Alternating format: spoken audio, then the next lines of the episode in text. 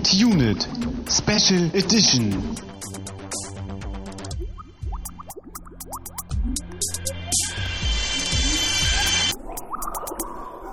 Herzlich willkommen zu einer weiteren Sonderausgabe. Wir sind immer noch im James Bond Universum unterwegs und mit wir meine ich mich, das ist Christian Steiner und ich habe bei mir natürlich Tamine Mut. Ja, hallo. Wir sind übrigens äh, Second Unit, das hast du gar nicht erwähnt. Na, ich dachte jetzt, wo wir so die letzten Tage die Zuhörerschaft eh mit Podcasts bombardieren, sollte dann unser Name eigentlich sehr äh, eingeprägt sein. Das wurde ja aber auch in dem neuen Song erwähnt, ne?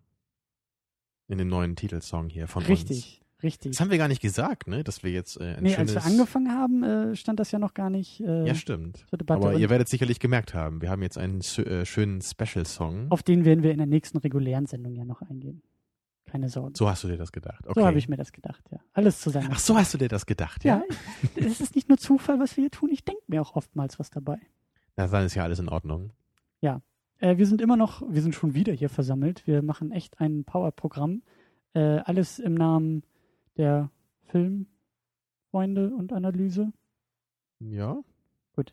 Äh, und zwar befassen wir uns natürlich mal wieder mit James Bond. Wir haben jetzt den vierten Darsteller in der Reihe. Wir sind im Jahr 89 angekommen mit License to Kill, Lizenz zum Töten, äh, mit Timothy Dalton. Der zweite Film mit Timothy Dalton als, als und auch der letzte ähm, als James Bond.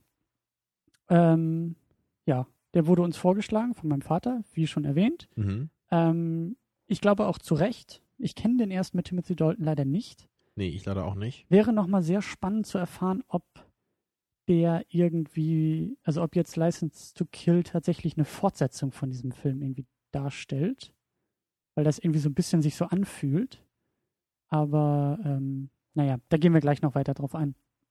Äh, wir haben letztes Mal so ein bisschen äh, über den Mythos oder noch mehr über die Grenzen des Mythos äh, Bond gesprochen. Und ich glaube, das werden wir in dieser Sendung noch verstärkt tun, weil der halt bisher sehr stark rausfällt. Aber Ja. natürlich müssen wir unser Getränk erstmal probieren. Genau, und wir sind heute ein bisschen zu den Wurzeln äh, dieses äh, Specials zurückgekehrt zur ersten Episode und haben nochmal einen Wodka Martini hier. Allerdings heute nicht äh, geschüttelt, sondern gerührt. Ja. Klingt irgendwie falsch, wenn man das so rum sagt, aber muss ich jetzt ja leider tun. Ähm, ich glaube, das passt auch sehr gut, weil Timothy Dalton und eben dieser License to Kill ja sehr stark eigentlich rausfällt irgendwie. Es nennt sich Ja. zwar James Bond, aber ob es das immer noch ist. Es sind vielleicht die gleichen Zutaten, aber irgendwie anders verarbeitet? Hervorragende Überleitung. Dann lass uns doch ein wenig äh, Martinis schlürfen. Ja, ein Hoch auf James Bond. Äh, und ein Hoch auf die Grenzverschiebung des Mythos. Ja, auf die Diskussion bin ich schon sehr gespannt heute. Wir haben den diesmal ein bisschen anders, glaube ich, gemixt. Wir waren uns nämlich nicht mehr ganz so sicher, wie wir das beim ersten Mal gemacht hatten. Ja, das Ähm, Verhältnis, ne? Genau, wir haben jetzt eben äh, natürlich Wodka und Martini und haben jetzt aber irgendwie, glaube ich, zwei Teile Martini und ein Teil Wodka oder so Ja, ungefähr. und ohne Eis. Und ich glaube, das ohne Eis vermisse ich ein bisschen. Mhm. Also ich fand es schöner, ähm, als wir den letzten Mal ein bisschen kühler genießen konnten. Aber natürlich äh, schmeckt das trotzdem immer noch sehr, sehr schön. Und ich liebe auch einfach diese Olive da drin. Es gibt einfach für mich irgendwie, also keinen nachvollziehbaren Grund, warum ich eine Olive in mein Getränk tun sollte. Aber es sieht einfach klasse aus. Ja. Äh, Mein, meinst du denn, es gibt irgendeinen Grund, äh, warum man das irgendwie beachten sollte, ob man den schüttelt oder rührt? Oder ist das einfach nur irgendwie so eine Stilfrage, die aber eigentlich völlig irrelevant ist? Das hatten wir schon ein bisschen in der ersten Sendung ähm, besprochen, dass es ja eigentlich eine komplette Wissenschaft für sich ist, irgendwie Cocktails zu mixen und besonders so ein, so ein Martini irgendwie herzustellen.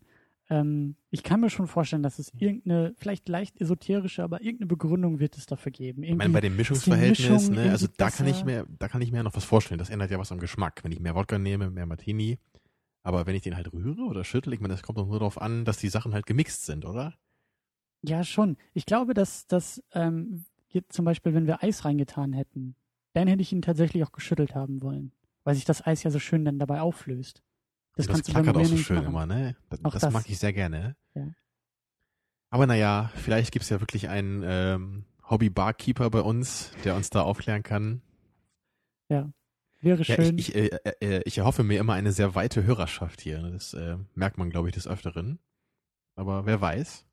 Second Unit äh, wird ja langsam so seine, seine Weltherrschaftspläne so in alle Gesellschaftsschichten Weißt du, ausweiten. so finden wir vielleicht auch neue Hörer, wenn, wenn schon ein Hörer dabei ist, der sagt, Mensch, ich kenne doch diesen Barkeeper. Äh, ich frage ihn einfach mal, vielleicht spiele ich ihm den Podcast vor. Genau. Oder wir machen mal so in der Kneipe so einen Abend, wo dann Second Unit gehört wird. Ja, genau. Ja, das dürft ihr auch machen. Das kostet beim ersten Mal auch kein Geld. Exakt. Äh, wir sind nicht bei der GEMA vertreten. Äh, aber wir wollen natürlich über Filme reden und nicht nur über Martinis und nicht nur über unser Publikum, sondern Und unsere Weltherrschaft. Psst, nicht so laut. ähm, wir haben, äh, wie schon erwähnt, in diesem Film Timothy Dalton als James Bond. Äh, wir haben Carrie Lowell als Pam Bouvier, Mhm. das Und wir, Bond Girl. ja, und wir haben Robert Davy, wenn ich mich richtig erinnere, Mhm. als den Villain. Und Genau. äh, dieser Herr ist vielleicht dem einen oder anderen noch bekannt äh, aus dem Film Raw Deal, den ich mal mitgebracht habe. Mhm. da- Der liegt bei uns auch im Archiv. Richtig, ja.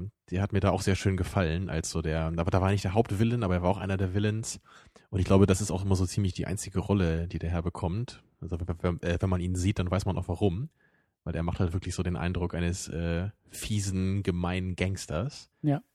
Äh, wir haben ähm, als letztes, als letzte Hauptrolle, glaube ich, äh, würde ich sagen, äh, Talisa Soto als äh, Lupe Lamora, die ja die bessere Hälfte des Bösewichten war und irgendwie auch so ein halbes Bond-Girl.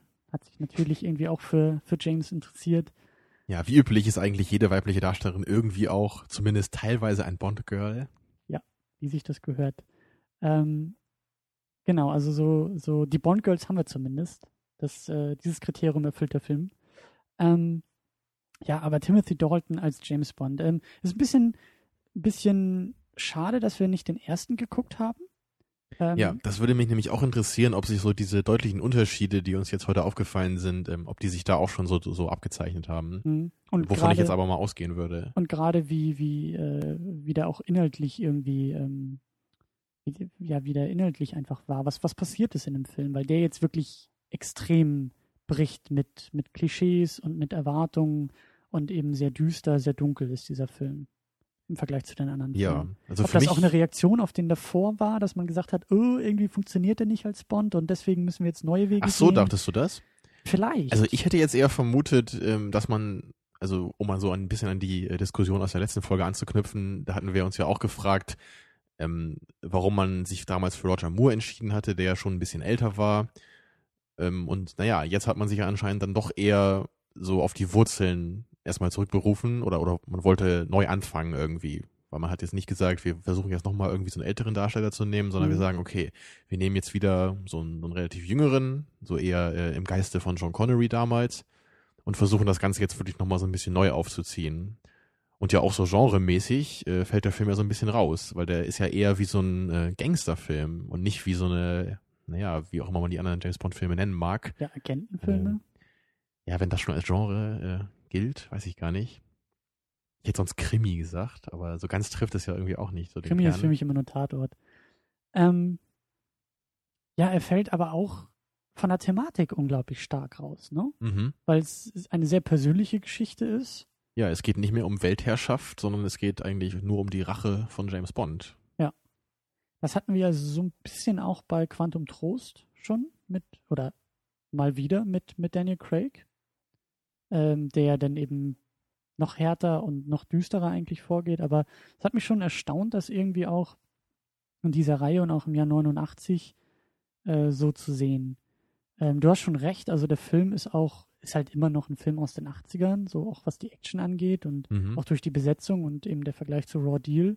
Äh, das macht schon irgendwie alles Sinn. Ja, auch in anderer Hinsicht äh, fühlt sich der Film wirklich so ein bisschen an wie Raw Deal manchmal. Ich meine, klar, es ist jetzt nicht irgendwie so ein ganz platter Actioner mit, äh, mit Schwarzenegger, aber auch so von dem Plot, ne, so diese, diese Rachegeschichte, so dieses, so, so ein bisschen Undercover-mäßige, ne, weil James Bond schleicht sich ja auch so ein bisschen ein in diese Gangsterorganisation, Mhm. ja, und so der Drogenhandel. Das sind dann doch eher Themen, die ich jetzt nicht so in einem James Bond-Film erwartet hätte. Also auch wie du ja meintest beim Schauen, man denkt ja eher immer so an den, an den fiesen Willen mit seinem Plan, irgendwie so die Macht an sich zu reißen irgendwie, ne? Oder Mhm. halt auch wie beim letzten Film, äh, ja, irgendwie in Deutschland so den Krieg auszutragen letztendlich, ne, um Mhm. dann irgendwie dass das äh, dafür zu sorgen, dass Russland gegen die USA äh, triumphieren kann. Aber so eine, so eine großen Ziele, die gab es ja hier eigentlich überhaupt nicht. Man hat sich ja wirklich nur äh, in dieser kleineren Gangsterorganisation bewegt. Und eben in der sehr persönlichen äh, Bond-Geschichte. Eben, Und das war ja seine einzige Motivation. Er hat ja nicht mal den Auftrag bekommen, diese äh, Organisation zu infiltri infiltrieren. Mhm. Er hat sich ja auch äh, ja, von seinem Dienst irgendwie zurückgezogen, was ja auch äh, schon mal äh, bemerkenswert ist. Ich frage mich auch, ob der Film eben eine direkte Fortsetzung von dem davor ist, eben auch durch den, durch den Anfang. Also wir haben ja eben so die Prämisse, dass äh, äh, der Felix Leiter, der, der amerikanische Kollege und enge Freund von James Bond, halt eben heiratet. Und ähm, äh, sowohl der, der Felix Leiter als auch seine Frau dann eben von diesem äh, Sanchez äh, umgelegt werden und eben dadurch Bond auf diesen persönlichen Rachefeldzug kommt. Und der Anfang des Filmes, weil das eben so ein bisschen so sehr stark in Medias Res losgeht, also die sitzen ja irgendwie in der Limousine und sollen zur Hochzeit, frage ich Mhm. mich, ob das irgendwie Thema in dem Film davor war, ob das Ja. quasi so der letzte Shot war, von wegen Friede vor der Eierkuchen und Felix Leiter und seine Verlobte kommen dann doch noch irgendwie zusammen oder ob das irgendwie, also wie, wie, wie da so die Querverbindung irgendwie Ja, die sind. Vermutung liegt schon nahe, dass das irgendwie so in diese Richtung geht. Ich habe jetzt ein bisschen äh, äh, gerade eben nur den, den Wikipedia-Artikel überflogen und es sah jetzt aber nicht so aus, als ob das irgendwie so direkt aneinander anknüpft. Mhm. Würde mich aber trotzdem interessieren, ob wir da vielleicht in den Kommentaren ein bisschen was äh, zu bekommen könnten. Ähm, von Leuten, die halt den Film davor schon kennen. Hm. Auch interessant, äh, die Bemerkung, äh, dass Bond schon mal verheiratet war. Weil das haben wir tatsächlich gesehen. Das war der mit äh, Lazenby. Genau. Ähm, die beiden Filme trennen, glaube ich, was waren das? 20 Jahre? 20 Jahre müssen das sein. Ja, der eine ist von 69, der ist jetzt von Mhm. 89. Äh, fand ich auch interessant, dass man das trotzdem irgendwie noch so aufgreift. Also wir kommen langsam in diese Zeit, eben durch, durch den Wechsel von Moore auf Dalton. Bei Moore mm, hatte ich ja noch versucht, irgendwie zu sagen, okay, das ist immer noch dieselbe Bond-Figur, die wir haben, die halt äh, in ihrer Geschichte voranschreitet. Er wird älter. Jetzt genau, haben nur wir von verschiedenen Darstellern verkörpert wird irgendwie. Genau, jetzt haben wir aber einen jüngeren Bond wieder, der aber trotzdem diese Vorgeschichte haben soll. Also langsam, finde ich, kommt das in so Regionen, wo ich sage, Ja. oh, schwierig. Also ich glaube, das ist irgendwie auch nichts Halbes und nichts Ganzes. Also irgendwie, natürlich als Zuschauer hat man ja irgendwie auch alle Bond-Filme da noch präsent oder so als langjähriger Fan. Aber Mhm. vermutlich äh, geht man jetzt trotzdem nicht mehr davon aus, dass auch wirklich all diese Filme nacheinander passiert sind oder der, äh, der gleichen Person passiert sind. Und es wirkt auch ein bisschen mehr wie Fanservice, diese Bemerkung und dieser Ja. leichte, äh, dieses leichte Augenzwinkern in Richtung Publikum, so nach dem Motto, okay, die, äh, die halt schon länger dabei sind, wissen, was gemeint ist. Und der Rest, für den Rest ist es einfach nur irgendwie so ein, so ein Häppchen. was Das ist ja außerdem auch äh, so, ein, so ein kleiner Trick, um halt auch immer wieder dann dem Zuschauer zu zeigen, dass es sich hier auch wirklich um einen Bond-Film handelt. Ja, Das könnt ihr natürlich gerade, wenn man jetzt ein bisschen was Neues versucht, wie ja deutlich zu sehen ist bei diesem Film, äh, macht es ja schon Sinn, und sowas mal einzustreuen. mhm. Das gab es ja auch bei dem, bei dem neuen Star Trek, haben ja auch viele gesagt, so ja, natürlich, Spock muss irgendwie da mitspielen, damit auch die Fans verstehen, dass es sich hier wirklich um einen Star Trek-Film handelt. Wobei das auch äh, debattierwürdig ist, ob das tatsächlich so hätte passieren müssen. Ich bin jemand, der sagt, hätte man, also mich hat das gestört in dem Film. Ja, sehe ich genauso. Aber ich bin Aber- mir ziemlich sicher, dass das der Grund war, warum Ja. Spock da mitgespielt hat. Ja. Und das ist halt auch was anderes, als wenn äh, die alten Darsteller mal in so einer Folge auftauchen in der Serie, so als Cameo-Appearance. Das ist halt was ganz anderes, so. Ähm, dann fand ich es bemerkenswert, dass äh, auch Dalton wenig Anzug getragen hat, Mhm. Ähm, obwohl er irgendwie auch durchaus die Gelegenheit dazu gehabt hätte. Ja. Liegt das jetzt am Plot? Liegt das jetzt. Ja, ich habe mich auch gerade gefragt. Ich weiß nicht, ob man da wirklich, äh, wirklich äh, versucht hat, so Bond in so ein bisschen, in ein bisschen neues Gewand zu, zu packen. Aber es, es passt vielleicht auch so ein bisschen äh, zu meinem Eindruck, dass mir die, die Figur Bond irgendwie als ein bisschen realistischer vorkam dieses Mal. Also ich, Mhm. ich hatte halt nicht mehr, also- also bei den alten Filmen hatte ich oft das Gefühl, dass diese Figur halt doch sehr, sehr künstlich ist. Also das, das ist ja auch nicht unbedingt schlecht. Sehr schematisch oder sehr Ja, idealistisch. also sie, genau, sie, sie erfüllt sehr gut diese Funktion als dieser äh, idolisierte ähm, Stereotyp irgendwie. Oder so dieser, dieser überzogene Gentleman, wie wir es ja auch genannt hatten, ne? So Mhm. dieser, dieser Traum eines jeden Mannes so ein bisschen. Du aber meinst ihr- eher Traum einer jeden Frau und äh, Idol eines jeden Mannes. Ja, so meinte ich das, ja. Aber das stimmt, das klingt vielleicht ein bisschen missverständlich, ja. Jeder Mann möchte so sein wie er und träumt davon. Ja. Also, ja. Ja, und ähm, heute hatte ich halt nicht mehr so das, das Gefühl. Das war für mich schon fast äh, so in die Richtung Actionheld, die das, die das hier ging. Das war nicht mehr dieses, oh, ich möchte so sein wie er, sondern es ist eher, wow, das ist ein harter Kerl und der hat ordentlich was drauf, so. Oder? Ja, das wirkt auf mich auch eher wie, wie eine wirkliche Geschichte, ähm, bei der man sich denkt, wow, ich wünsche mir, dass das mir nicht passiert. Während das eher bei Genau. allen anderen Filmen. Das, das, so die älteren Filme gehen ja auch noch eher so in die Richtung Abenteuer irgendwie. mhm, Und hier ist es schon eher so eine, so eine schreckliche Geschichte irgendwie. mhm. Also na, natürlich ist es nicht nur düster und grausam, aber äh, es ist schon ernster irgendwie. Es ist, ja, durch die, durch die Prämisse, durch die Story ist es ernster, aber er ist auch trotz, also man merkt immer noch 80er Jahre, aber er ist, er ist schon eine, eine äh, Gangart härter. So in der, in der Darstellung von Gewalt. Äh, wir haben dieses Haifischbecken am Anfang, wo eben Felix Leiter irgendwie da äh, vom Hai irgendwie halb Mhm. aufgefressen wird. Äh, wir haben diese, diese, diesen, diesen Fleischwolf am Ende, Ja, bei dem der eine drin landet. Ja Benicio del Toro, der landet da drin als äh, sehr junger Spund noch. Haben wir gar nicht erwähnt, dass der hier auch zu finden ist. Genau. Hat mich auch gewundert, den in so einem Bond-Film zu sehen. Also das ist für mich ein Darsteller, den ich da jetzt wirklich niemals erwartet hätte, Ja. bei dem, was er sonst so macht, so la Sin City oder äh, Fear Loathing in Las Vegas. Da ist jetzt Bond doch äh, eine andere Kategorie von Film irgendwie. Ja. Aber naja. Tja. Aber wie gesagt, also der Film ist schon, ist schon eine Spur härter.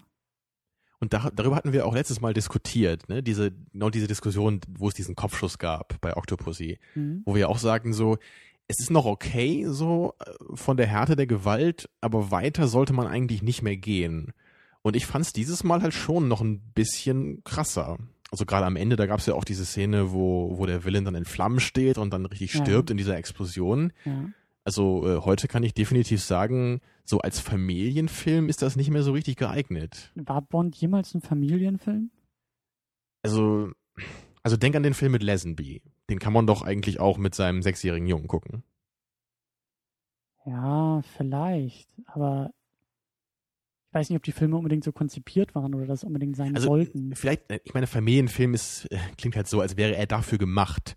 Also ich, ich finde Ich aber, würde- sie eignen sich halt dafür, die Älteren. Ich, ich, ich würde es vielleicht auch äh, so ein bisschen an dieser Altersgrenze einfach ähm, äh, versuchen festzumachen. Also nicht unbedingt an den sechsjährigen Jungen denken, aber vielleicht so an den zwölfjährigen Jungen denken, mit dem man irgendwie zusammen ins Kino gehen will oder mit dem man zusammen diesen Film gucken will. Ich meine, gut, mit zwölf ist, also ich finde den jetzt eigentlich auch, ich finde den okay, also der ist jetzt nicht übermäßig brutal, aber es ist irgendwie schon, es hängt halt auch mit der Stimmung zusammen. Das ist halt, äh, sagen wir es mal so, äh, bisher in der Reihe der Bond-Filme, die wir geguckt haben, diese, das ist jetzt der vierte, den wir geschaut haben, äh, würde ich das quasi meinem zukünftigen imaginären Sohn, den glaube ich, also rein von der Darstellungsweise eher als letztes zeigen wollen. Nicht, das ist nicht der erste Bond, den ich ihm zeigen würde, mit 12 oder 13 oder so, sondern vielleicht noch einen Tick warten und vor allen Dingen auch erstmal Mhm. die anderen Filme als Grundlage setzen, äh, bis man dann irgendwie diesen hier guckt, weil der eben ja auch so stark mit dieser ganzen äh, normal äh, bekannten Inszenierung bricht. So, das ist jetzt nicht, also generell auch für jemanden, der komplett neu äh, an Bond rangeht, äh, wäre es nicht unbedingt der erste Film, den, den, den man ja, zeigen das ist auch wieder klar. Ne? Aber ich meinte jetzt erstmal nur so auf diesem äh, Bereich äh, der Gewalt. Gewalt. Hm? Und da, also also ich habe mir das eigentlich schon so vorgestellt, dass man diese Bond-Filme so, so gut mit der ganzen Familie gucken kann.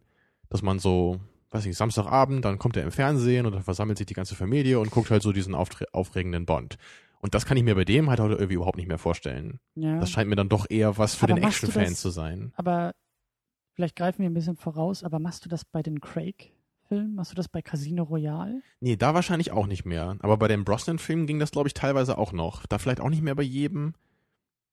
Müssen wir mal auf Gold, Ja, also, bei aber ich, ich finde, da kann man schon so ein bisschen erkennen. So im Laufe der Zeit sind die Filme halt einfach eine Spur härter geworden. Und da frage ich mich eben auch, ob das einfach, ob das auch gewollt war von Bond. Ob das irgendwie so durch die, durch die, ja, durch die Art und Weise, wie das Kino auch härter geworden ist, einfach verlangt wurde. Also du meinst, Also Bond schätze, musste quasi äh, mit der Welle mitschwimmen, so. Ja, irgendwie, irgendwie schon. Also ich schätze das ja sehr stark bei den Craig-Filmen, dass die eben so ein bisschen. Also wenn man zum Beispiel gerade an. Indiana Jones denkt, da ist ja eher so die äh, andere Richtung zu erkennen. Also der, der vierte Indiana Jones hat ja auch gerade dadurch ein großes Problem, dass er halt so krampfhaft auf familienfreundlich getrimmt war. Und dass er deswegen halt irgendwie so den Charme äh, der alten Teile halt verloren hatte. Da wurden halt auch schon ordentlich äh, Leute zerlegt. Nicht auf ganz so brutale Weisen immer, aber das war halt schon eine andere Art von Film. Also da kann man dann so eine andere Entwicklung feststellen. Ist schon Ja. interessant, diese ganze Frage. Naja, und eben ähm, dadurch, dass dieser Bond auch irgendwie ein bisschen Bond untypisch ist, braucht er ja trotzdem irgendwas, was ihn, was ihn äh, herausstellt aus der Masse an Konkurrenzfilmen und eben auch an Bond-Filmen. Dass man dann vielleicht eben gesagt hat, okay, wenn wir ihn eben so vieler äh, andere, andere ja, wichtigen Dinge irgendwie äh, berauben, dann statten wir ihn wenigstens mit mehr Härte aus. Ja, wahrscheinlich muss man sich da irgendwas überlegen. Ne? Man, man muss jetzt irgendwie so einen, so einen kleinen neuen Anfang machen mit Bond. Wir haben dann wieder einen neuen Darsteller. Wir fangen jetzt wieder mit einem neueren an. Und, und, und trotzdem darf das Ganze ja nicht wie ein ganz neuer Film wirken, irgendwie, oder wie eine, wie eine neue Art von Film. Aber ich frage mich halt eben noch umso mehr, wie das, wie das bei dem davor war. Da, das, das, das war jetzt der zweite mit Dalton. Ich frage mich, ob bei dem ersten Dalton auch schon solche, solche härteren Züge da waren oder eben nicht. Also ob das jetzt einfach nur an der Geschichte liegt, die wir vor uns haben, dass man gesagt hat, wir machen eine persönliche Bond-Rache-Geschichte, deshalb muss es härter zur Sache gehen. okay, ja. Oder ob das einfach tatsächlich der Ansatz von Dalton war, zu sagen, äh, Dalton ist bei uns jetzt der, der etwas rauere, der härtere Bond. ja, das können wir natürlich jetzt Können nicht äh, wissen. Aber wie findest du ihn denn eigentlich so als, als Darsteller? Also wirklich die, die Verkörperung und die Präsenz auf dem Schirm. Funktioniert er für dich als Bond? Glaubst du Hm. ihm das? Ist das. Schwierig, würde ich sagen. Also ich, ich finde schon, dass er realistischer wirkt, habe ich ja eben gesagt. Äh, Aber gleichzeitig verliert er auch so ein bisschen dieses Ikonische dabei, was wir ja vorher auch äh, immer so rausgestellt haben an den Bond-Darstellern. Dass die ja alle so irgendwie ihren eigenen Stil hatten. Also sie waren natürlich schon alle noch, noch äh, ein bisschen ähnlich so im, im grundlegenden Level, aber jetzt, es, es kommt mir halt irgendwie nicht mehr so vor, als wäre das James Bond. Kannst du denn diesen Stil von Dalton beschreiben? Kannst du einen ausmachen oder kannst du einen vermuten? Hm. Also ich würde, also ich, meine erste Assoziation ist irgendwie, ich weiß nicht, ob das gerechtfertigt ist, aber ich finde ihn ein bisschen blass. Ja, ja. Es fehlt irgendwie so dieser, dieser Feenstaub der Figur. Also gerade schon. Also das meine ich, glaube ich, auch einfach mit realistisch. Wenn man realistisch sagt, klingt es nicht ganz so fies, als wenn man sagt, er ist blass. Ja. Aber es ist halt beides, glaube ich, richtig. Es ist einfach eher so ein normaler Mensch und er verhält sich eigentlich auch meistens so, wie man das äh, auch selber getan hätte, wahrscheinlich. Sehr bodenständig auch. Ja, er hat jetzt nicht immer den blödesten Spruch auf den Lippen und er macht jetzt auch nicht immer die äh, schelmischste Anmache so. Hm. Natürlich, so ein, so ein paar Sprüche waren da auch dabei. Aber so alles in allem, ja, er ist eher wie eher wie ein echter Agent und so ein bisschen mehr. Ich frage mich echt, wie viel da auch, auch ähm, jetzt an der Story liegt. Weil eben diese Story so persönlich ist und so, so. Naja, aber man hat sich ja auch bewusst für die Story entschieden. Man hat ja nicht gesagt, wir machen jetzt diesen Film mit dieser Story und oh, aber dadurch geht es ja jetzt gar nicht anders und deswegen muss der Bond jetzt so sein. Das wird Ja. ja alles von vornherein geplant worden sein. Ja, ja. Ja, natürlich, aber ich frage mich eben ähm, vielleicht auch ein bisschen, warum man diese, diese, diesen, diesen Bruch, diesen Wechsel gegangen ist. So. Bei Craig war das eben tatsächlich auch Teil des Ansatzes. Ja, und vor allem waren wir ja bei Craig auch äh, an einem ganz anderen Zeitpunkt. Das war ja nochmal irgendwie, ich weiß nicht, 15 Jahre oder wie viel waren da nochmal dazwischen? Jetzt zwischen diesen Filmen? Ja, zwischen Craig und dem hier, ne? Äh, 17 müssten das sein. Casino nicht, Royale ist von 2006, 2006. ja. Mhm. Ja, und das war ja dann einfach ich. auch mal Zeit irgendwie nach, nach, äh, ja, wie viele Jahre waren das insgesamt dann irgendwie fast 40 Jahre, dass man einfach mal sagt, wir, wir müssen jetzt mal wirklich ein bisschen mit dem Schema brechen irgendwie. Oder war, war Casino Royale von 2007? Und Quantum Trost von 2009. Ich glaube, eher so war das. Ist jetzt auch nicht so wichtig, Nee, mich, aber mich hat das kurz beschäftigt. Entschuldige. mittlere bis späte 2000er Jahre. Dankeschön.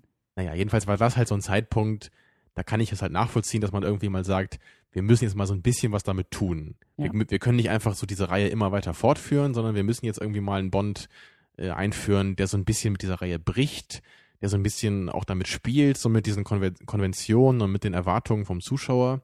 Aber ich hätte halt nicht gedacht, dass das halt damals schon so der Fall war. Ja. Also, das haben da wir halt hier ja auch mit Dalton. Der wird ja Genau. auch, da wird auch gebrochen, da wird gespielt. Eben, dass da wir jetzt wirklich so eine, so eine Rachegeschichte haben. 007 äh, hängt erstmal seinen Job an den Nagel und macht sich auf eigene Faust auf den Weg, so wie bei Quantum Trost ja auch. Das hat mich jetzt sehr, sehr überrascht. Ich dachte, das wäre so ein Novum gewesen jetzt bei Daniel Craig. das dachte ich auch. Ja, und interessant zu wissen wäre ja auch, äh, warum dann auch nur zwei Filme gemacht wurden dieser Reihe. Also ob die so schlecht angekommen sind, dass man sagte, oh mein Gott, wir müssen uns eher wieder ein bisschen zurückbesinnen auf so die alten Stärken. Mhm. Weil dann kam ja wieder Pierce Brosnan und der geht ja schon eher so in die Richtung jetzt von, von Roger Moore zum Beispiel, der ja auch wieder so ein bisschen so eher der Anzugtyp ist, so, so ein bisschen der Gelackte. Hm. Ähm, ich ähm, hatte so ein bisschen auch äh, überflogen und, und gesehen, dass, ähm, dass es wohl Lizenzprobleme auch gab. Also dass Die diese, Lizenz zum Töten ist ausgelaufen. die, wahrscheinlich die Lizenz zum Drehen ist irgendwie ausgelaufen, weil ich glaube sieben Jahre trennen ähm, Lizenz zum Töten und GoldenEye. Und ich glaube eben, dass diese sieben Jahre nicht zwangsläufig gewollt waren, also dieser große Zeitraum, sondern dass es da tatsächlich irgendwie Lizenzschwierigkeiten gab, äh, welche Firma hat jetzt welche Rechte und ähnlich wie jetzt, wo wir auch so ein bisschen äh, viel Zeitraum zwischen Quantum Trost und Skyfall hatten, weil ja, glaube ich, das äh, Studio MGM pleite gegangen ist oder nahezu pleite gegangen ist oder da ja irgendwie Probleme waren.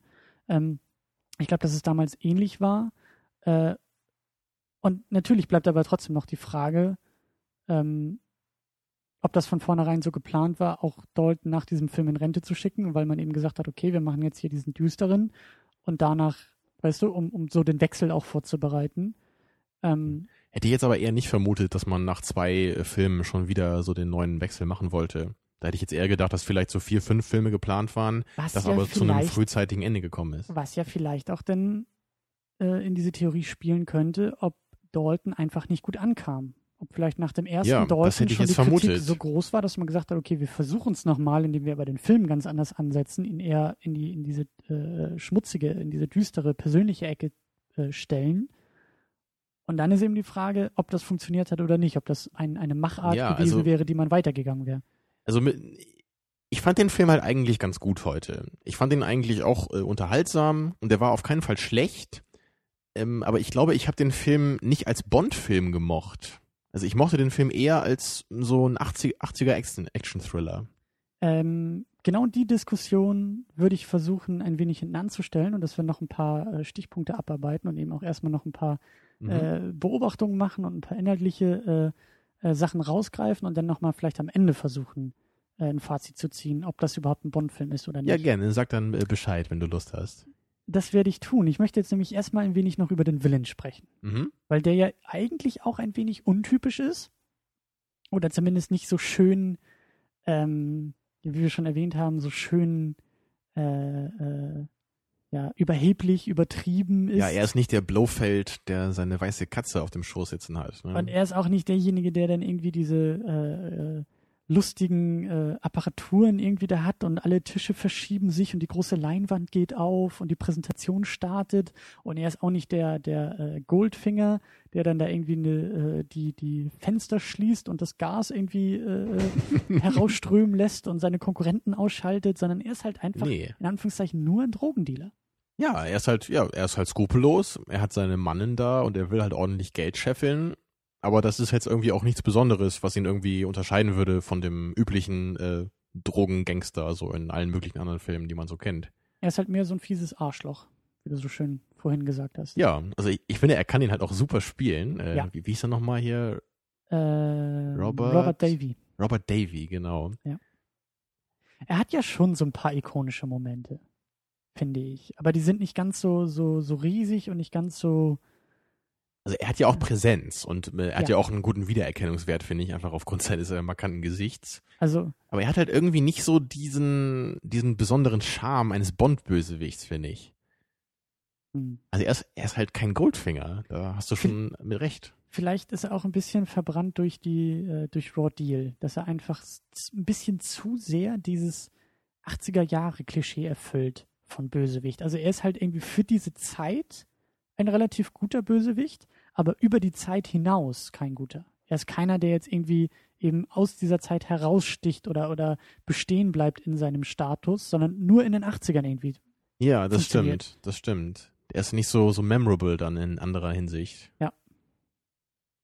Ähm, allerdings, was ich, was ich ganz schön fand, ähm, war so dieser, dieser ähm, Fluchtversuch. Oder nicht nur Versuch, aber es ist ja, es hat ja auch funktioniert. Also die Flucht aus, aus dem, äh, aus der Gefangenschaft. Nämlich dann mit dem, mit dem LKW ins Wasser zu springen und da kommen dann irgendwie seine Handlanger, holen ihn da irgendwie ab mit dem Ja, U-Boot. das war schon, das hat das sich schon ein bisschen nach Bond angefühlt auch. Ja, das war eine, sehr. das war eine kreative Idee ne? und dann natürlich unter Wasser warten dann natürlich die Taucher genau an der Stelle und sie sind auch innerhalb von zehn Sekunden da, damit er nicht ertrinkt. Natürlich, das klappt alles so. Ja. Da hätte ich Aber- auf jeden Fall ein bisschen Schiss, wenn ich in diesem äh, Gefangenentransport sitzen würde, weil ich meine, ich hoffe mal, dass irgendwie die Taucher nicht verpennt haben dann und dann springe ich da mit meinem Lastwagen ins Wasser und dann ist da keiner. Das wäre ein bisschen ärgerlich, ne? Ja, das stimmt. Zum Glück hat alles geklappt. Äh, sonst wäre der Film ziemlich Zum kurz Glück gewesen. hat alles geklappt. Sehr gut, ja. Ja.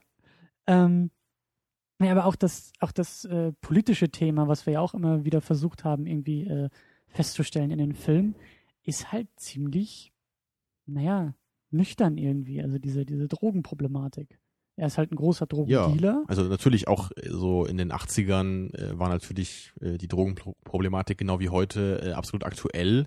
Und, und ja, auch das war ja auch so die Zeit, wo das halt immer, immer schlimmer wurde, auch mit Heroin.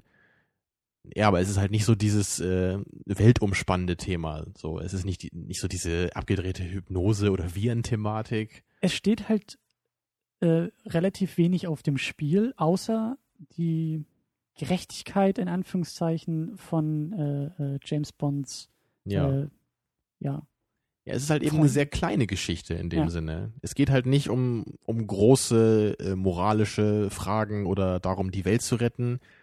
Es geht halt nur um diesen persönlichen Rachefeldzug Genau, in und dieser um- einen Verbrecherorganisation. und um Drogen. Die ja irgendwie auch als, als, ähm, als äh, Plot-Device funktionieren. Aber eben, wie gesagt, ähm, es fehlt so ein bisschen. Aber die Drogen sind ja letztendlich auch äh, völlig austauschbar. Also der hätte ja im Grunde auch irgendwie ein Waffenschieber sein können. Das wäre ja völlig egal gewesen. Ja. Es ging ja nicht darum, dass irgendwie die Drogen so schlecht für die Menschheit sind. Das wurde ja nicht mal in einem Satz irgendwie gesagt. Ja. Das war ja einfach nur Zufall. Ja. Ist halt einfach, äh, er ist halt kriminell und deswegen verkauft er Drogen. So. Ja, da fehlt auf jeden Fall irgendwie was, ne? Ja, also ich, ich meine, es, es funktioniert ja auch jetzt äh, für so einen Actionfilm, aber ist halt die Frage, ob das eins dieser Kriterien ist, die man eigentlich in einem Bond-Film erwartet. Ne? Mhm. Wir haben allerdings ein, wie immer, ein Bond-Girl. Und das hat mir sehr, sehr gut gefallen, weil es mal eben nicht so das schwache, ich meine, hässlich war sie nicht, aber das schwache, hübsche Mädchen war, was sich einfach nur von Bond verführen lässt, Mhm. sondern sie hat auch äh, ausgeteilt. Genau, und sie kann auch schießen und äh, Flugzeuge fliegen und Leute verprügeln. Ja, und vor allen Dingen äh, James Bond auch mal den Arsch retten. Ja, und sie kann muss. aussehen wie Mac Ryan, ne? Das haben wir beide gedacht und wir dachten beide, Mensch, woher kennen wir die nur? Ja, aber wir kannten sie nicht, sondern es lag einfach nur daran, dass sie eine verblüffende Ähnlichkeit mit Mac Ryan hat. Ähm, wie fandest du sie denn? Also wie fandest du auch diese Dynamik mit Bond mit dem Bond Girl, was halt mehr, ja, mehr austeilen konnte, irgendwie tough war und, und sich halt nicht so hat einschüchtern lassen. Also ich glaube, sie gefiel mir wirklich am besten bis jetzt äh, von den ganzen Bond-Girls, die wir haben. Sie sahen halt klasse aus, das sahen halt die meisten. Mhm. Aber äh, genau wie du sagst, äh, sie konnte halt auch ein bisschen was tun. Sie war nicht einfach immer nur da, um gerettet zu werden oder um perfide, perfide Pläne mit Bond zu schmieden, sondern sie war einfach auch Teil der Action dann. Mhm. Und das hat einfach Spaß gemacht, dass Bond nicht immer nur alles alleine machen musste. Mhm. Das finde ich auch, dass wir endlich mal in so eine Zeit kommen, wo, äh, ja, wo die Bond Girls nicht nur Eye Candy sind, sondern auch ähm, was zum Plot beitragen. Und äh, ja, halt auch wieder das Thema, ne? Da könnte man wahrscheinlich auch wieder irgendwelche Analysen anstellen. Äh, Die. Evolution des Frauenbildes, genau, innerhalb der Bond-Serie. Ja. Ich bin mir auch, also dazu muss es schon was geben. Das muss schon irgendwie. Da hat bestimmt mal einer seine Doktorarbeit drüber geschrieben Ja, in nicht- Medienwissenschaften oder nicht, so. nicht nur eine, da muss es mehrere äh, Doktorarbeiten und Bücher zu geben. Äh, das glaube ich schon. Äh, ja, sonst noch irgendwas zu den, zu den weiblichen Darstellerinnen?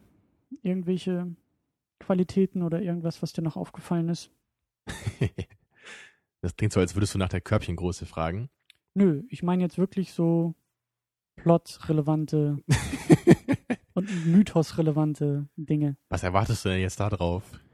Auf äh, plotrelevante Fragen in Bezug auf die Bond-Girls. Hm. Ach, Ich ich hätte bei jetzt- dir nie nach Plot fragen. Du suchst ja eh nur nach der Action und nach Genau. der Körbchengröße. Nach der. Visualisierung. Ja, genau. Nach der Metaphorik. Hauptsache, die Nee. Kleider sind extravagant. Ich hätte jetzt eher, äh, wo du sagtest, ja, Bond-Girl und Action, hätte ich jetzt eher nochmal gesagt. Wie gefiel dir denn einfach die Action in dem Film? Also die, die, äh, die Eröffnungsszene hat mir richtig gut gefallen. Also das Mhm. war, das war wirklich äh, Wahnsinn. Also da Also wo, wir wo schon. Bond mit dem Hubschrauber das Flugzeug äh, verfolgt. Ja, also dieser, die- dieses ganze Setup mit eigentlich müssten sie auf der Hochzeit sein und dann kriegen sie irgendwie den Anruf und müssen da doch noch irgendjemanden Ding festmachen. Ähm, und dann eben genau diese Szene, wie, wie dieser äh, Helikopter da äh, zu, zu dem Flugzeug ran. Und vor allen Dingen, wir hatten halt gescherzt, aber es sieht so ein bisschen aus wie äh, äh, Dark Knight Rises, die ja. Eröffnungssequenz. Also natürlich ist da nochmal alles größer und Ja, weiter. aber auch da doller. hängt am Ende irgendwie ein Flugzeug äh, an der Angel von einem Hubschrauber. Ja. Oder an einem, von einem anderen Flugzeug dann, je nachdem. Also das hat mir echt gut gefallen. Also und auch wie sie dann natürlich äh, aus dem Helikopter mit dem Fallschirm springen und dann Genau, direkt auf der Hochzeit landen, ja. Also wirklich, diese, diese paar Minuten waren wirklich perfekt inszeniert. Ja, aber die, diese Verfolgung, äh, danach mochtest du ja auch mit dem Lastwagen, und also diesen, diesen Ausbruch da aus dem Gefängnistransporter. Das hat mich Erstmal- dann lustigerweise an äh, The Dark Knight erinnert. Äh, Mich der hat's an Inception erinnert, wie der Lastwagen da von Ja, der Brücke auch. runterfällt, aber Ja, er war relativ schnell im Wasser dann. Ja. Und wir haben nicht zwischenzeitlich drei verschiedene Zeitebenen gehabt. Und Joseph Gordon-Levitt hat auch gefehlt. Der fehlt oft, ne, in diesen Filmen aus den 80ern und so. Das ist wirklich eine traurige tragisch. Zeit damals. Ja. ähm, nee, also insgesamt hat mir das, hat mir das schon ganz gut gefallen. Auch die, die Mischung aus Action und Handlung und Plot und Story, also Aber generell. es gab wenig Faustkämpfe, oder? Es gab mehr, stimmt äh, schon. es war mehr Explosions-Action dieses Mal. Aber Ja, schon aber- aufwendig, aber, es aber- war nicht so dieses äh, Einfache, was man sonst bei Bond ja äh, recht oft sieht. Ne? Mhm. So dass irgendwie einer in seinem Hotelzimmer wartet und dann muss sich Bond damit prügeln und zerlegt irgendwie so die halbe Einrichtung davon. Das ist ja so das, äh, das häufigste Motiv. Dafür war es ein bisschen spannender, wenn er dann öfter da irgendwie in diese, in diese äh, Station oder, oder das Boot oder was es da war, wo er sich eingeschlichen hat. Und äh, Mhm. das hat mir auch gut gefallen. Ähm, ja. Aber Also ich, ich finde nämlich in Bezug auf die Action, genau wie, wie das eben, was ich nicht ansprechen durfte, äh, es ist halt gut, aber es fühlt sich manchmal nicht so richtig an wie Bond. Also gerade am Ende zum Beispiel hat mich das eher an die Indiana Jones erinnert, wo es so diese verschiedenen Lastwagen gibt und dann klettern sie irgendwie aus den, auf den Lastwagen rum und dann am Ende dann gibt's halt die große Explosion. Mhm. Das war mir, glaube ich, da nicht äh, gewitzt genug. Falls du verstehst, was ich meine. Das war halt nicht so, so dieses, so was wir bei Octopussy zum Beispiel hatten, dass halt so dieses Flugzeug aus dem Pferdeanhänger rauskommt und dann die Flügel ausklappt, ne? Und dann sitzt Roger Moore da drin und fliegt durch die Scheune irgendwie. Das ist halt so ein bisschen andere Action, ne? Das ist so ein bisschen naive Action und halt auch so ein bisschen kreativ. Und Mhm. hier war es halt eher so straightforward Action. Mhm. Ne, mit äh, großen Explosionen, viel Schießerei. Ja, aber es geht halt wieder in die Richtung Actionfilm und nicht Bondfilm, oder? Dafür Ja. hatten wir aber endlich wieder Q, den hast du letztes Mal vermisst. Äh, ja, genau, Wir der hatten- durfte jetzt wieder mitmachen. Genau, und es gab auch ein paar Gadgets für, für Bond. Ähm, ist es denn, ist es genau das, was dir, was dir in der Action, also in den großen Action-Momenten fehlt? Halt eben dieses Kreative, wie du es nennst, aber eher so dieser Einsatz von Gadgets oder. Ja, ja, das, das ist auf jeden Fall ein Aspekt davon. Ich wünsche mir eigentlich bei den, bei den großen Action-Szenen immer, dass irgendwie so dann so ein, ein Gadget äh, irgendwie dann dafür sorgt, dass Bond halt irgendwie äh, dann aus der brenzlichen Situation rauskommt. Mhm. Und das war jetzt halt hier leider nicht der Fall, ne? Also hat er überhaupt ein Gadget benutzt von Q? Ich glaube nicht, oder? Doch, er hatte doch, er hatte doch diese, diese, äh, dieses Scharfschützengewehr, was nur er ab, abfeuern konnte irgendwie. Ach so, ja. Naja, aber das war jetzt ja Das kam nicht nicht so die beeindruckende Idee irgendwie, ne? Also es wollte ihm ja keiner wegnehmen und dann ging es nicht, oder? Oder doch, war das einmal? Doch, doch, das, äh, aber das ist nicht, ist nicht wirklich Ach zur doch, Geltung stimmt, gekommen. doch, stimmt, du hast recht, ne? Es gab eine Szene, wo, da wollte ihn jemand erschießen, ne? Und dann ging das nicht, weil das nur auf ihn programmiert war, ja? Genau. War so? Er wurde Ja, doch, geschnappt. Er hat doch ja, geschossen. stimmt, okay, jetzt erinnere ich mich, Der Schuss ja. ging vorbei, er wurde ja überrumpelt und dann wollten sie ihn eigentlich mit dem Ding erschießen, aber haben gemerkt, oh, das geht gar nicht. Okay, ja. Gut, dann, dann muss ich meine Kritik da eigentlich zurücknehmen. Aber äh, es war vielleicht nicht, es war nicht so cool wie die, äh, wie die Säure aus dem Füller zum Beispiel bei Octopussy. Oder das Auto mit dem Schleudersitz bei Goldfinger. Mhm. Ja, ähm, äh, das ist, ich weiß nicht, das ist halt echt schwierig, weil das, das geht so in diese Richtung, die wir halt letztes Mal so ein bisschen angedeutet haben, wo ich ja dafür plädiert habe, die Grenzen des Mythos immer mal wieder neu zu definieren und auch zu verschieben und nicht, nicht einzuschlafen dabei. Es passt natürlich auch nicht so richtig in, in die Art Film, die wir heute hatten. Aber das ist ja letztendlich dann eher noch schlimmer. Weißt du? Hm, Ich, ähm, es ist halt eher so ein bodenständiger Actionfilm und da passen halt diese abgedrehten Gadgets irgendwie nicht so richtig rein. Aber das ist ja eigentlich das, was ich in einem Bond-Film suche. Und deswegen will ich ja gar nicht so, so sehr diese bodenständige Action, sondern ich will eher so diese abgedrehte Action. Naja, das hätte man aber durchaus noch irgendwie einbauen können. Also das ist jetzt nichts unbedingt, äh, finde ich, was, was an dieser Machart äh, scheitert.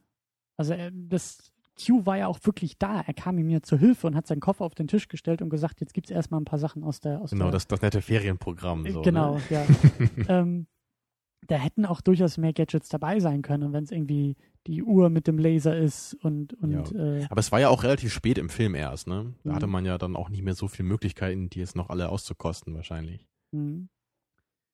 Ja, Ja, dann gab es ja noch diese eine äh, schöne Szene, wo James Bond sich dann so als Rochen verkleidet und Ja. dann unten so auf dem, auf dem Meer schwimmt und sich dann heimlich ans, äh, ins Boot schleichen kann. So ähnlich wie der Crocodile Suit, ne, beim letzten Film. mh. Fand ich auch sehr niedlich. Und auch die, die Verfolgungsjagd am Ende mit den Trucks, die ist halt wirklich sehr, sehr opulent auch inszeniert. Also äh, es gibt ja viele Stunts, wie er denn da diesen, diesen Truck nur auf zwei Rädern fahren lässt, um der Ja. Rakete auszuweichen und äh, äh, wie er dann irgendwie von Lastwagen zu Lastwagen springt und sowas.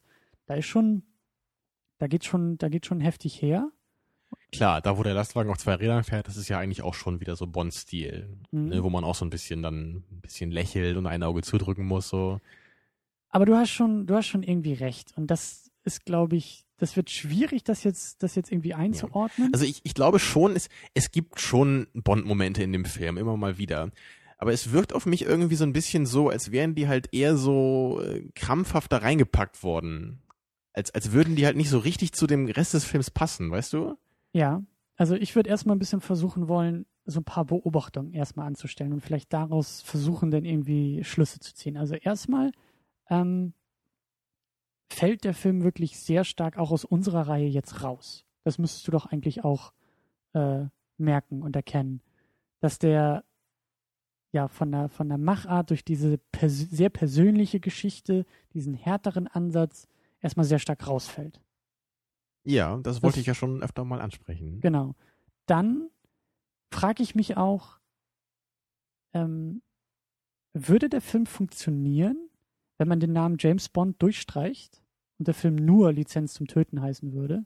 Oder irgendwie anders, generischer Action-Titel aus den 80er Jahren Nieder mit dem Drogenboss. zum Beispiel, ja. Jetzt, aber weißt du, was ich meine? Also ist James Bond, also funktioniert der Film auch ohne den Titel, ohne, also wenn die Figur, Hauptfigur nicht James Bond heißen würde, sondern irgendwie anders? Also ich würde ja sogar so weit gehen und fragen, würde er vielleicht sogar besser funktionieren? Also erstmal sagst du schon, dass er funktionieren würde ohne diesen ganzen, ohne den Namen James Bond. Es ist immer noch ein Film, der in sich stimmig ist, der, der in sich funktioniert. Ich würde sagen schon. Oder gibt es da zu viele Momente, die nur in einem Bond-Kontext funktionieren? Nee, das würde ich ja gerade eben nicht so sagen. Ich würde sagen, ich Mhm. habe den Film heute gemocht, aber nicht, weil er ein Bond-Film ist, sondern einfach, weil er äh, ein unterhaltsamer Actionfilm ist. Und diese Bond-Momente waren für mich eher so ein bisschen befremdlich heute. Das war aber genau anders bei den letzten Filmen, die wir gesehen haben. Das hatte ich Mhm. ja auch immer erwähnt. Hm. Da war es eher so, dass ich den Film an sich eigentlich nicht so mochte, aber diese Bond-Momente immer genießen konnte. Außer bei Octopussy, da warst du ja das erste Mal richtig. Genau, da, da Happy. war ich zum ersten Mal überzeugt. Da war das für mich schön äh, abgedreht und es gab genug Action. Ist es denn nur die Entscheidung, eine persönliche Geschichte zu erzählen, die das Ganze ausmacht? Weil vergleicht mal mit Octopussy. Sind da jetzt so viele oder wo sind die Veränderungen im Vergleich zu Octopussy? Was ist es, was, was gut, wir haben angesprochen, weniger Anzug. Ist das schon ein, ein Ding? Nee, das nicht Was nur, aber es hat, glaube ich, so mit dem ganzen Bond einfach an sich zu tun, wie er so ist. Eben das, was ich halt anfangs meinte, mit diesem realistischen. Dass er sich einfach nicht mehr so richtig wie dieser James Bond anfühlt.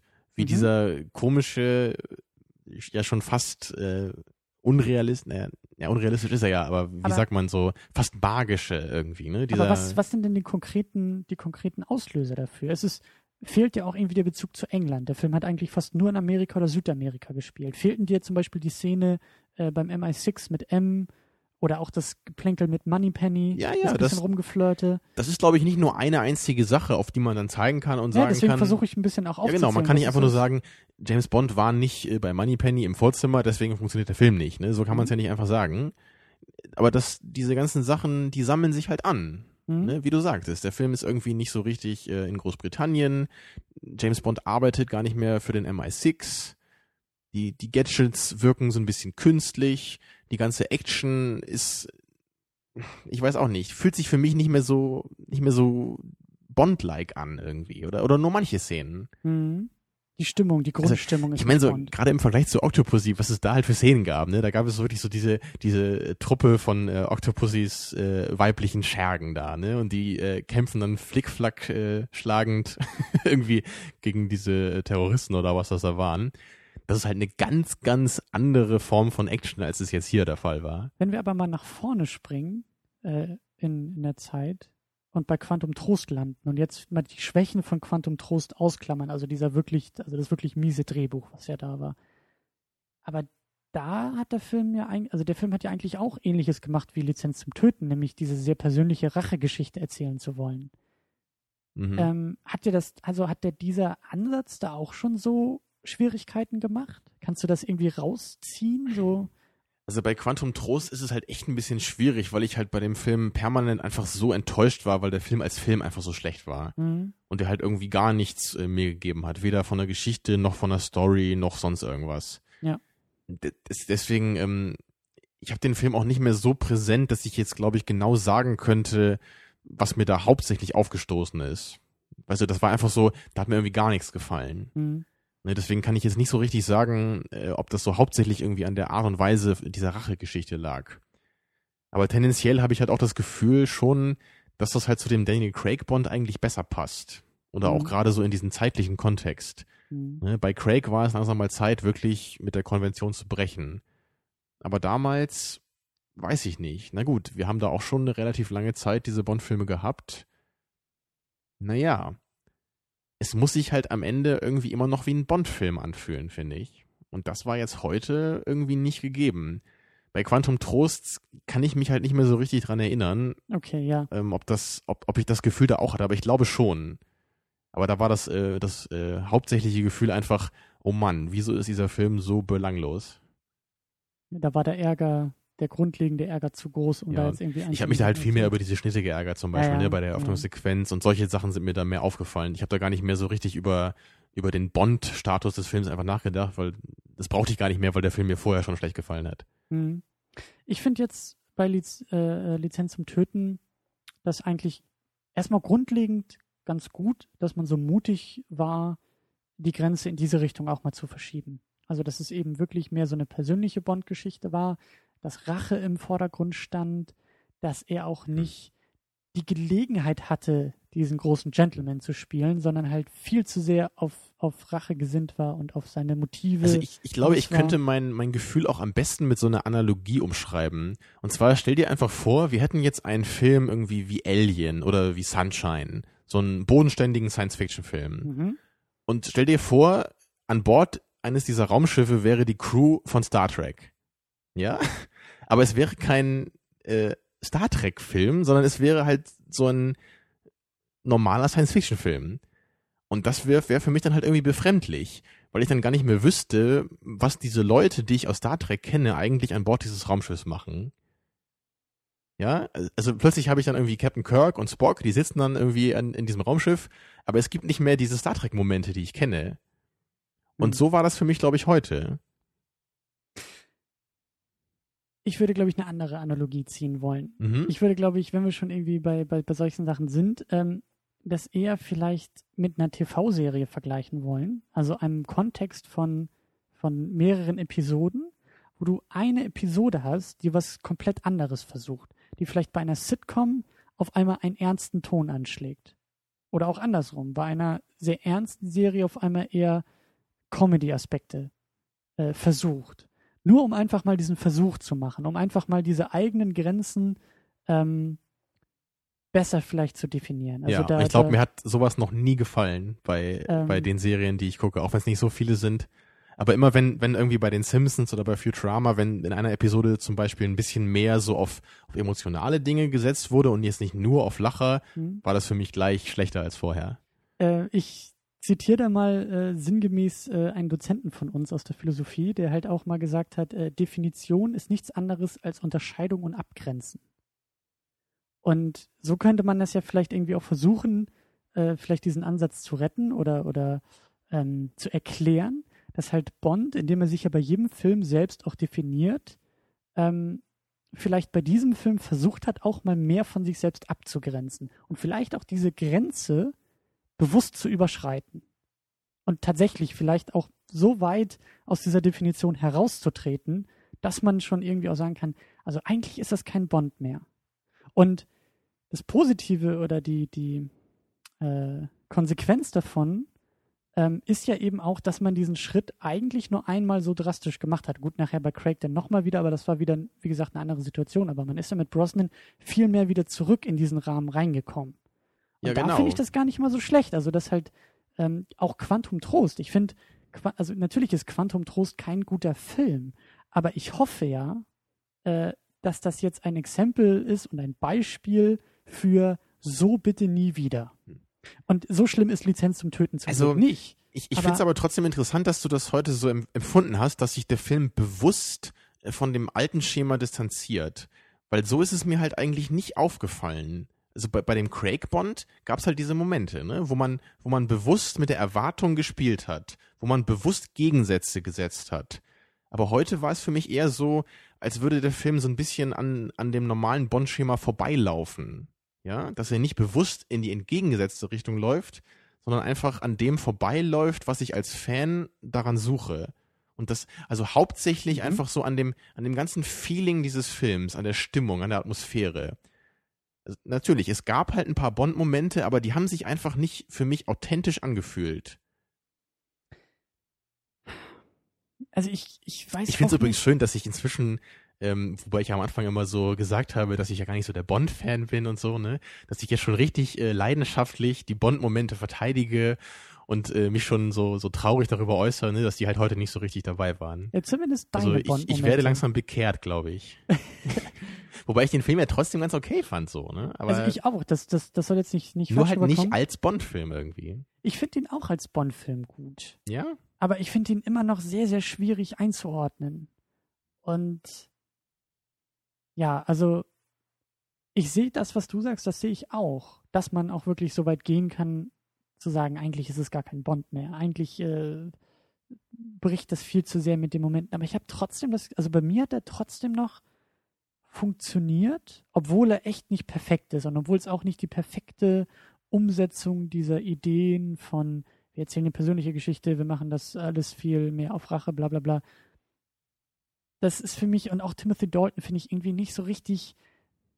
Also, vielleicht ist, vielleicht sind da einfach schon die Id- Ideen entstanden, die man dann erst mit Craig richtig perfekt umsetzen konnte. Das könnte sogar sein, ja. dass dieses Oder dass man, genau, dass man das damals versucht hat und dann halt irgendwie gemerkt hat, oh mein Gott, das kommt irgendwie nicht an. Dann gehen wir zurück zu Brosnan und dann nach der relativ langen Brosnan-Ära hat man sich dann doch irgendwann gesagt, vielleicht versuchen wir das einfach nochmal. wer weiß, vielleicht lag das auch so ein bisschen an dieser, an dieser ziemlich langen Pause von sieben Jahren, dass man, dass man auch gesagt hat, okay, bevor wir jetzt, also wir wollen jetzt erstmal wieder mit Bond zurückkommen. Wir wollen erstmal das Signal setzen von, Genau. er ist wieder da, alles ist Ja. gut, äh, wir haben alles im Griff, so. Ähm, und ich ja, und vor allem gerade, weil sich ja Bond dann auch vorher nicht gerade mit so einem äh, tollen Film verabschiedet hat, ne? also die Bond-Serie. genau, und, und ähm, das Problem war ja dann auch bei den späteren Brosnan einfach, dass die sich irgendwie auch viel zu sehr in diese ganze Blockbuster-Schiene verrannt haben. Also ich hatte schon auch, also wäre auch noch mal spannend, ob das, ob das, ob das noch hinkommt. Aber gerade so dieser letzte mit dem unsichtbaren Auto und diesem ganzen Quatschkram, da hatte ich auch irgendwie das Gefühl, so wie du jetzt so ein bisschen, das hat auch gar nicht mehr so viel mit Bond zu tun. Das hat zwar seine Bond-Momente, aber es wird irgendwie alles immer blasser in Richtung äh, belangloses Actionkino. Ja, Trotz das ist ja wirklich Momente. bei, bei den Star Trek-Filmen, ne, die ja auch jetzt äh, zum größten Teil einfach auch Ganz nicht genau. sonderlich gut waren. Aber da war es dann am Ende auch, dass man einfach sagen musste, das sind keine Filme, die als Star Trek-Filme schlecht sind, sondern das sind einfach nur irgendwelche Actionfilme, die wirklich mit Star Trek eigentlich gar nichts mehr zu tun haben. Also gerade wenn ich da so an Nemesis denke, Ja. wo es da so eine Szene gibt, wo die mit irgendwelchen Buggies auf so einem äh, Ja. Planeten rumfahren. Also da habe ich mir selbst, als ich, als der neu war, habe ich schon gedacht, wow, äh, was ist das denn bitte? Ja. Aber es ist schwierig. Es bleibt echt schwierig, diesen äh, Film jetzt einzuordnen. Ja. Also Naja, du sagst, also, es ist kein Bond für dich. Oder so möchtest du Bond nicht sehen. Das ist für dich nicht. Ja, ich meine, sagen, zu sagen, es ist kein Bond, ist natürlich auch hart.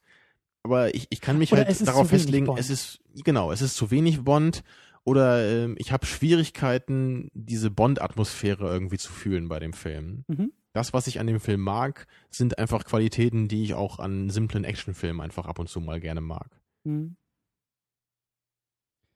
Ja, ich bin, wie gesagt, eigentlich ganz froh, dass man, dass man, also dass dieser Versuch zumindest unternommen wurde. Ich finde ihn nicht in allen. Ach, wie üblich, Christian. Immer positiv und ja, immer gute Laune, das ist richtig. Ja, man muss ja irgendwie, man muss ja versuchen, immer das Gute an den Dingen. Das Glas ist immer halb voll und nicht halb leer. Ähm, nee, aber ernsthaft, also ich finde schon, dass es, dass es ein spannendes Experiment zu beobachten ist. Ähm, und eigentlich gefällt es mir auch. Also, also gerade so der Anfang, also ich glaube, das liegt auch irgendwie so an der Struktur des Filmes. Also gerade der Anfang, die Eröffnungssequenz ist wirklich top. Also das ist wirklich, Mhm. das ist eher ein bombastischer, ein, ein großspuriger Bond, aber das macht Spaß. ja, aber das wirkte auch noch wie Bond. Ne? Der Genau. Hubschrauber, Und wo er auch- sich von dem Seil auf das Flugzeug ablässt. Und auch dann diese Geschichte mit, mit äh, der Hochzeit und als die beiden dann sterben und auch so diese, wie gesagt, so eher diese persönliche Seite von naja, Bond. dann, da fängt es bei mir halt langsam an schon, dass ich so stimmungsmäßig ein bisschen ambivalent darauf reagiere. Ne, diese, diese Geschichte, dass halt wirklich zwei seiner äh, engen Freunde sterben und er dann plötzlich so diese Emotionen dafür entwickelt, das geht für mich schon langsam weg von dem, was ich als Bond erwarte, äh, als, als Bond-Fan erwarte. ja, Der schon. ich nicht bin, aber äh, Schon, naja. schon. Aber ich finde es eigentlich ganz gut, wenn diese Erwartungen erstmal gebrochen werden. Aber ich glaube, dass, dass die großen Probleme wirklich dann so danach kommen. Und vielleicht liegt es tatsächlich daran, dass so diese, also zumindest bei mir, dass ta- auch irgendwie zu wenig Bond-Momente dabei sind. Also, dass dieser ganze Ansatz viel besser funktioniert hätte, wenn es wirklich mehr Szenen in England gegeben hätte, ein bisschen mehr mit Moneypenny, wenn das Auto ein bisschen mehr, also wenn Hm. der ganze, in Anführungszeichen, die Checklist, die wir letztes Mal erwähnt Ja, haben. aber, aber ich habe halt das Gefühl, dass sich das irgendwie bei so einem Film gar nicht mehr anbietet. Wenn ich so eine ernste, emotionale Rachegeschichte mache, dann kann ich doch nicht zwischenzeitlich immer so lustige Bond-Momente einstreuen, oder? Das würde doch völlig irre sein am Ende. Ja, stimmt, wahrscheinlich auch wieder. Tja. Also deswegen ist es ja im Grunde auch konsequent, dann so diese locker lustige Stimmung eher wegzulassen. Oder halt eben nicht diese ernste Thematik ins Drehbuch. Genau. Ja. Dass man, das, deswegen meinte ich ja, man hat sich ja eigentlich in dem man, in dem Moment, wo man sich für diese Story entschieden hat, auch dafür entschieden, den Bond halt völlig neu aufzuziehen, auch im Detail. ja, das stimmt. Dement also er ist zumindest konsequent, was das alles angeht. Oder relativ Ja. konsequent. Stimmt schon. Genau, und das, das meinte ich ja vorhin. Die paar Bond-Momente, die es gibt, wirken deswegen für mich eher so ein bisschen wie äh, krampfhaft reingestreut, um den Zuschauer daran zu erinnern, dass es sich hier immer noch äh, um einen Bond-Film handelt. Mhm. Aber der Film wirkt eigentlich nicht so, als bräuchte er diese Momente. Tja. Ja, du hast schon irgendwie recht. Du hast schon irgendwie recht. Tja, was würdest du denn sagen? Der Daumen eher nach oben oder der Daumen eher nach unten? Also jetzt werde ich heute mal eine ganz äh, neue Zweiteilung aufmachen mit meinen beiden Daumen. Und zwar, wie schon angekündigt, erstmal so mein, mein normaler, subjektiver Daumen, der geht halt schon nach oben. Das ist halt, ich meine, das ist kein, kein großartiger Film oder sonst irgendwas, aber da muss ich einfach sagen, ich bin einfach persönlich jemand, ich mag einfach gerne Actionfilme und ich mag auch gerne mal ein bisschen plattere Actionfilme, so aus den 80ern. Und in dieser Hinsicht finde ich den Film einfach angenehm und gute Unterhaltung. Den muss man deswegen nicht gucken oder so, aber ich mochte ihn. Mhm. Und jetzt geht mein anderer Daumen, nämlich heute als, als Bond-Fan Oh, oder als, naja, vielleicht, vielleicht angehender Bond-Fan oder so ein bisschen Bond-Fan, ja, Bond-Fan in Ausbildung. genau. Oder als Bond-Respektierender vielleicht. Und da würde ich nämlich halt schon sagen, dass ich den Daumen nach unten strecken würde, weil dieser Film als Bond-Film für mich unzureichend ist. Okay. Jetzt bin ich wahrscheinlich dran. Ja, ich habe das ja schon ausgeführt, warum ich das so sehe. Ich glaube, das muss ich jetzt nicht nochmal zusammenfassen. Ja, und irgendwie fällt mir das, je länger wir hier sitzen und diskutieren, fällt mir das immer schwieriger, den Film einzuordnen. Also eigentlich, ich würde jetzt ungern irgendwelche Daumen äh, äh, Unterscheidungen vornehmen, so wie du. Eigentlich, also mein Daumen geht nach oben. Das ist zum einen ein guter Actionfilm. Ich finde ihn auch immer noch ein guter Bond-Film. Also der Film war zum Beispiel auch nie wirklich langweilig, Mhm. was ich ihm halt auch zugute halten kann. Das ging mir halt mit den ersten beiden Filmen, die wir geguckt haben, nicht immer so. Da gab es Mhm. halt für mich viele Zeiten, wo ich Das wirklich stimmt schon. äh, Und ich finde ihn eigentlich ja. auch so, so irgendwie, wenn man schematisch drauf guckt, ist der wirklich, also so per Checklist, äh, ist der auch wirklich besser als Octopussy. Also die Action ist besser, äh, größer, bombastischer irgendwie. Mhm. Ähm, ja, der, der, der Plot ist ähnlich geradlinig. Also ich finde schon, dass es wirklich ein guter Bond-Film ist. Aber er ist halt irgendwie, ich glaube, ich schätze ihn eher so als Abgrenzungsfläche und als, als Naja. Exempel irgendwie und nicht ganz so sehr für das, was er konkret auch macht. Vielleicht Also- eher, was er sein will und was er vorhat und, und auf so einer konzeptionellen Ist das alles Ebene. schwierig, ja. Also wenn du schon den Vergleich zu Octopussy machst, ich würde halt sagen, wenn ich halt objektiv den Film bewerten würde, würde ich auch sagen, dass der Film heute ein bisschen besser ist als Octopussy, aber als Bond-Film finde ich halt den Octopussy ein bisschen besser. Weil der, der hat da für mich eher so mein, mein Feeling nach Bond bedient. Ja, vielleicht liegt das auch ein bisschen an meiner Zuneigung zu Craig und dieser Art von Bond, weil ich mag den wirklich sehr, sehr gerne und nicht, also mir fehlte ja eigentlich immer die Referenz auf die anderen Filme und diese große Abgrenzung äh, zu, den, zu der Tradition quasi, äh, weil ich die ja bisher nur von Brosnan kannte, sondern für sich gesehen. Diese Art von Action und diese Art von Film äh, gefällt mir ja eigentlich sehr, sehr Mhm. gut. Obwohl ja auch selbst Craig nur in Abgrenzung zu Brosnan ja schon ganz gut funktioniert. Ja, ne? ja, klar. Aber ich, auch ohne irgendeine Abgrenzung, finde ich den halt sehr, sehr gut. Mhm. Ähm, und vielleicht schätze ich den oder möchte ich auch den Lizenz zum Töten mehr mögen, weil der halt auch schon in diese Richtung geht, weil das eigentlich auch so vom Ja, Ansatz du her erkennst so so meins den, den, den, den Schatten von Casino Royale irgendwie da schon wieder, ne? So den, den ersten Versuch, einen Bond in diese Richtung zu machen irgendwie. Ja, genau. Und, und auch die, also für mich muss der Bond nämlich nicht nur diese, diese, diese, ja schon fast comichafte äh, Atmosphäre haben, so dieses, was eigentlich äh, in Perfektion bei Goldfinger rüberkommt. Ja, und ne? das muss er für mich halt schon. ja, das, ich glaube, das muss er für mich nicht primär haben. Das ist irgendwie, es ist noch schwierig für mich auszuformulieren. Ich bin, ich hoffe, dass wir bei Skyfall echt noch irgendwie darüber sprechen können und vor allen Dingen, wenn wir dann in der neuesten Variante angekommen sind, nochmal Mhm. vielleicht einen Blick auch zurückwerfen können und ähm, ja, Ich überlege auch gerade, ob ich Casino Royale ähm, auch eher so als Film an sich mochte oder als Bond-Film. Weil ich, ich glaube nämlich auch, dass ich den eher so als, einfach als Film an sich mochte. Auch nicht äh, aufgrund seiner Bond-Momente oder so. hm, Aber den, den habe ich ja auch nicht mehr, nicht mehr so richtig präsent. Das ist auch schon ein paar Jahre her, dass ich den gesehen habe. Naja. Ja. Aber wird spannend sein jetzt bei dem neuen, ob der wirklich so die, die Craig-Reihe irgendwie fortsetzt oder nochmal versucht, da irgendwie einen neuen Ansatz zu gehen. Aber gut, bis wir dort ankommen, müssen Genau. wir natürlich noch einmal bei Pierce Brosnan halt machen. Ja, einen haben wir noch. Ja, äh, und zwar GoldenEye, Mhm. äh, der Nachfolger von diesem Film aus dem Jahr 96. Ja, der Ähm, glaube ich auch äh, ziemlich einstimmig so als der beste Brosnan gilt, oder? Ich glaube ja. Ich glaube ja. Also ich finde den, also ich habe ihn, den habe ich wieder ausgesucht und den finde ich eigentlich, äh, oder der wurde uns, glaube ich, auch so ein bisschen vorgeschlagen und das fand ich auch sehr nachvollziehbar, weil es auch der erste nach dem Kalten Krieg ist.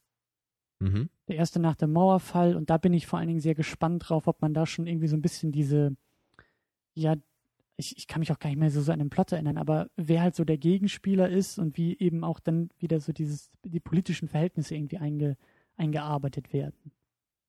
Mhm. Ja, das ist ja dann wieder so ein bisschen äh, zurück zum alten Bond-Schema. Auch das, genau. Und eben auch dann der erste Film mit Brosnan, um zu gucken, ob da vielleicht auch ein paar Anspielungen sind oder irgendwie dieser Wechsel nochmal thematisiert wird und so. Und Mhm. wie gesagt, die anderen hatte ich auch ehrlich gesagt alle gar nicht mehr so gut in Erinnerung. Nee, das ging mir und dann ähnlich. bei Craig machen wir dann ja halt bei Skyfall. Endlich. Endlich, ja. Endlich, endlich, endlich. Ja, aber gut. Äh, Nicht mal ein- mehr eine Woche ist es hin, dann gucken wir ihn. Ja, wenn der rauskommt, äh, nur ein paar Tage. Oder vorher schon. Ah, jetzt geht das wieder los, ja. Machen wir auch lieber zu, es ist schon wieder spät geworden. Es war eine schöne und- Diskussion. Und wir fangen wieder an mit unseren Zeitreiseproblemen hier. Ja, nee, die will ich gar nicht erst aufmachen. Ja. Deswegen, komm, lass uns ins Bett gehen, lass uns äh, diese Nacht beenden. Und, ähm, aber wie gesagt, fand ich, fand ich eine schöne Diskussion. Äh, ein schwieriger Ja. Film. Ja, ich fand es vor allem äh, ein bisschen gruselig, dass ich manchmal äh, mich so gefühlt habe, als würde ich so ein bisschen in die, also als würde ich hier so ein bisschen die Bond-Fans vertreten und du eigentlich so ein bisschen meine Position übernehmen, oder?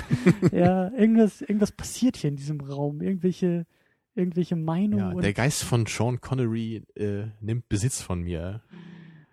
Ja, in diesem Sinne, äh, bis zum nächsten Mal und ähm, ja, lasst euch nicht von irgendwelchen Geistern erschrecken.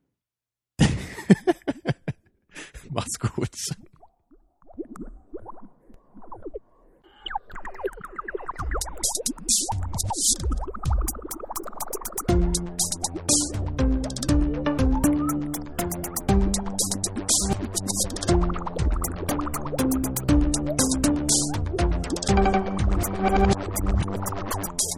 Second Unit Special Edition